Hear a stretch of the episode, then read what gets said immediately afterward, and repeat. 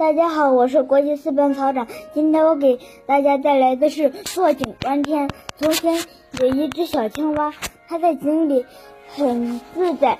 有一天，有一个洗澡盆那么大的千年老鳖走过井井边，他听到井里有呱呱呱的声音，他就往井里探头去看，原来井里有只小青蛙呀。千年老鳖说：“小青蛙，我你在干嘛呢？”小青蛙一看井里来客人了，他说：“老鳖，老鳖，快进来坐一坐，顺便看看我的井有多棒。”千年老鳖将刚将左腿迈进迈进了井里，右腿就被井口给卡住了，他只好退。将左腿退回来，他千年老鳖说：“小青蛙，你的井口太小了，我连腿都进不去。”小青蛙很不乐意地说：“脚，这实在太可笑了。”那千年老鳖说：“小青蛙，你一定没去过大海吧？大海根本都望不到底儿。”小青蛙根本都不相信，说：“你就吹牛吧你！”于是千千年老鳖只只好走了。第二天，又一只小鸟从从天空上落到井里，它听到井里有呱呱呱在唱歌的声音，它就探头。说：“小青蛙，小青蛙，我能在你的井里喝口水吗？”井里来客人了。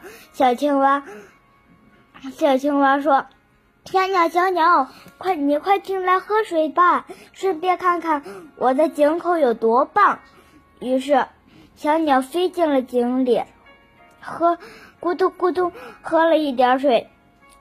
小青蛙说：“小鸟，小鸟，你从哪里来呀？”小鸟说：“我从南边来，飞了三天三夜，亏嘴好渴呀，就飞下来喝点水。”小青蛙滚在地上滚个不停。他说：“你太，你怎么飞得这么慢呀？天空就只有井口那么大，根本不用飞那么远。”小鸟说。小青蛙，那我们来打打个赌吧，我们就赌天有多大。我说天望不到尽头，你说天只有井口那么大。于是，那我们拉钩上吊一百年不许变。小青蛙爬到了小鸟的背上，小鸟飞了起来。飞出了井口，小青蛙还从来都没出过井口的时候呢。它仔细的、使劲的看了看，哇，天真的很大！它小鸟飞到了大海，小小青蛙一看，原来大海真的像千年老鳖说的一样，深不见底。于小小鸟把小青蛙送回了水井。他小鸟说：“这回你相信了吧？”